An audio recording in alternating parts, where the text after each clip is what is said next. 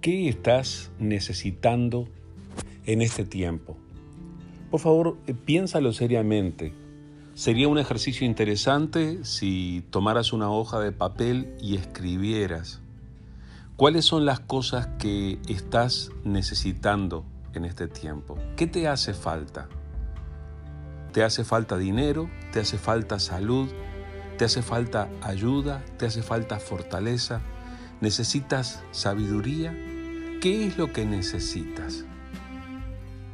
Tal vez podrías sentarte y escribir en el papel con la fecha de hoy cuáles son las cosas que necesitas.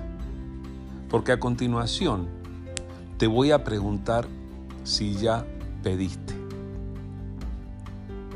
¿Pediste ayuda? ¿Pediste esa necesidad que tienes? ¿Pediste provisión?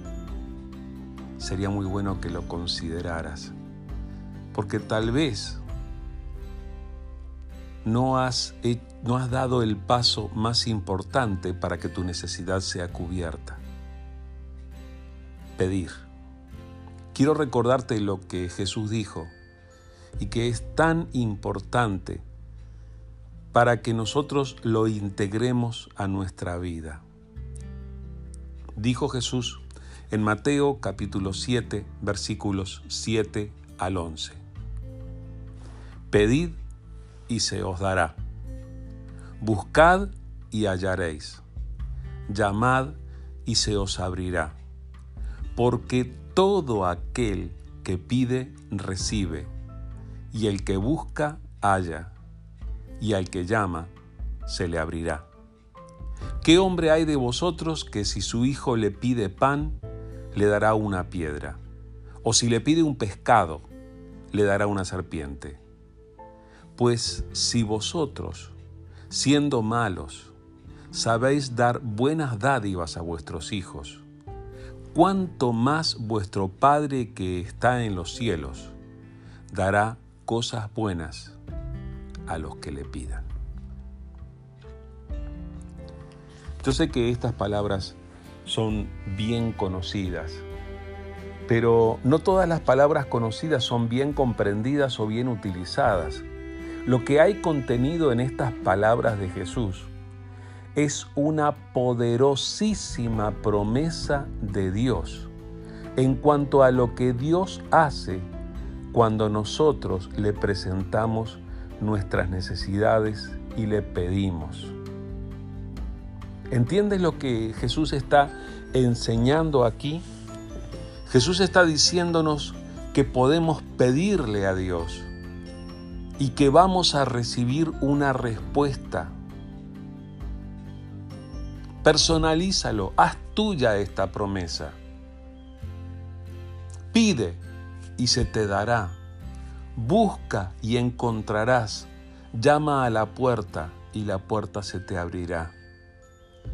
Ve delante de Dios con tu necesidad. Y aquí está esta promesa que habla de que vas a recibir respuesta. Entrégale a Dios tu necesidad. Y para enfatizar todavía más lo que está enseñando, Jesús lo compara con la manera en que nosotros respondemos a los nuestros. Si una persona de tu familia, uno de los que tú amas, te pide a ti, si tu hijo te pide pan, ¿le vas a dar una piedra? Por supuesto que no. Le vas a dar lo que necesita. Y allí es donde está la diferencia entre Dios y nosotros, porque nosotros somos limitados, nosotros somos malos, dice Jesús. Pero Dios es bueno. Cuanto más nuestro Padre Celestial le va a dar cosas buenas, pero ¿a quién se las da? A los que le pidan. Así que el desafío está planteado. Siéntate un momento. Toma nota de tus necesidades el día de hoy, con la fecha de hoy, y pídele a Dios. Aquí está la promesa pronunciada con las mismas palabras de Jesús de que Dios va a escuchar tu necesidad y que te va a responder. Aprovecha esta promesa. Hazla tuya poniendo en práctica en tu vida de oración pidiéndole a Dios lo que necesitas y se va a cumplir aquello que dijo Jesús. Pedid y se os dará. Que así sea en tu vida. Que Dios te bendiga.